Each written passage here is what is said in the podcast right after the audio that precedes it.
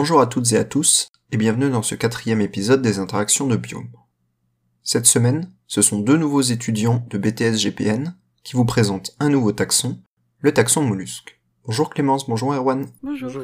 Alors est-ce que vous pouvez commencer par nous expliquer finalement c'est quoi un mollusque?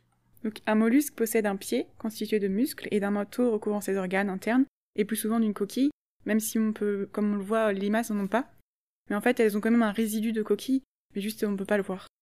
Euh, et l'embranchement des mollusques, il y a plusieurs classes, donc les gastéropodes, ceux que nous avons étudiés, les bivalves et les céphalopodes.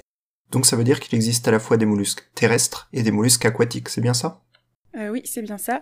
Donc les escargots et les limaces sont des mollusques terrestres que nous avons étudiés. Et les mollusques, où est-ce qu'on peut les trouver, où est-ce qu'ils vivent? Alors, euh, faut savoir qu'un mollusque, ça n'a pas vraiment d'habitat type. On peut le retrouver un peu euh, dans énormément d'endroits, par exemple sur des murets, derrière des feuilles, dans les hautes herbes, etc. Donc, euh, contrairement à d'autres taxons, il n'a pas un habitat typique à lui. Mais contrairement à d'autres taxons, on les trouve pas trop dans les maisons eux.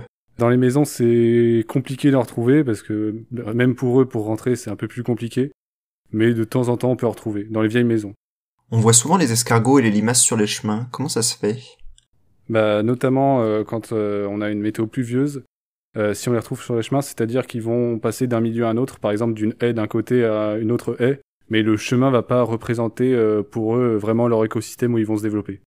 Et Est-ce qu'il y aurait deux espèces que vous voudriez nous présenter? Euh, oui, donc la plus commune, qui se retrouve dans presque tous les jardins, donc c'est le petit gris. On reconnaît à sa coquille euh, caractéristique, euh, striée de noir.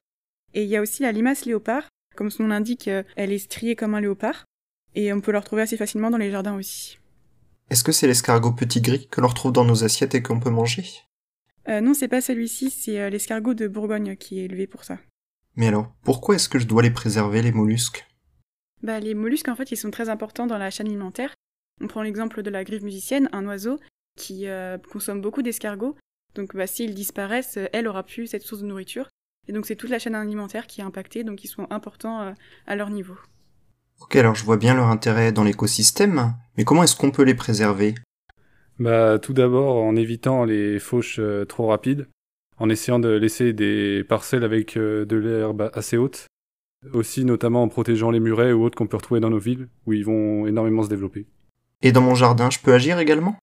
Bah, c'est à peu près le même principe que partout, éviter de tondre euh, la pelouse trop régulièrement, et éviter de couper par exemple l'herbe qui est auprès des murets ou autres, même tout ce qui est lierre, etc., où ils vont beaucoup se développer. Aussi euh, éviter euh, tous les produits euh, type insecticides ou autres qui vont nuire à ce taxon. Et s'ils s'attaquent à des salades ou à des végétaux que je cultive, je fais comment? Bah, il existe de nombreuses méthodes pour contrer ce problème, notamment à l'aide de coquilles d'œufs ou de cendres qu'on peut disposer autour des salades. Merci beaucoup, Clémence et Erwan, d'avoir pris du temps pour nous pour nous présenter le taxon mollusque. Je ne sais pas encore quel est le prochain taxon qui sera présenté dans les interactions de Biome, mais je vous tiendrai au courant via les réseaux sociaux notamment. En attendant, je vous souhaite une bonne fin de semaine, et à bientôt dans Biome.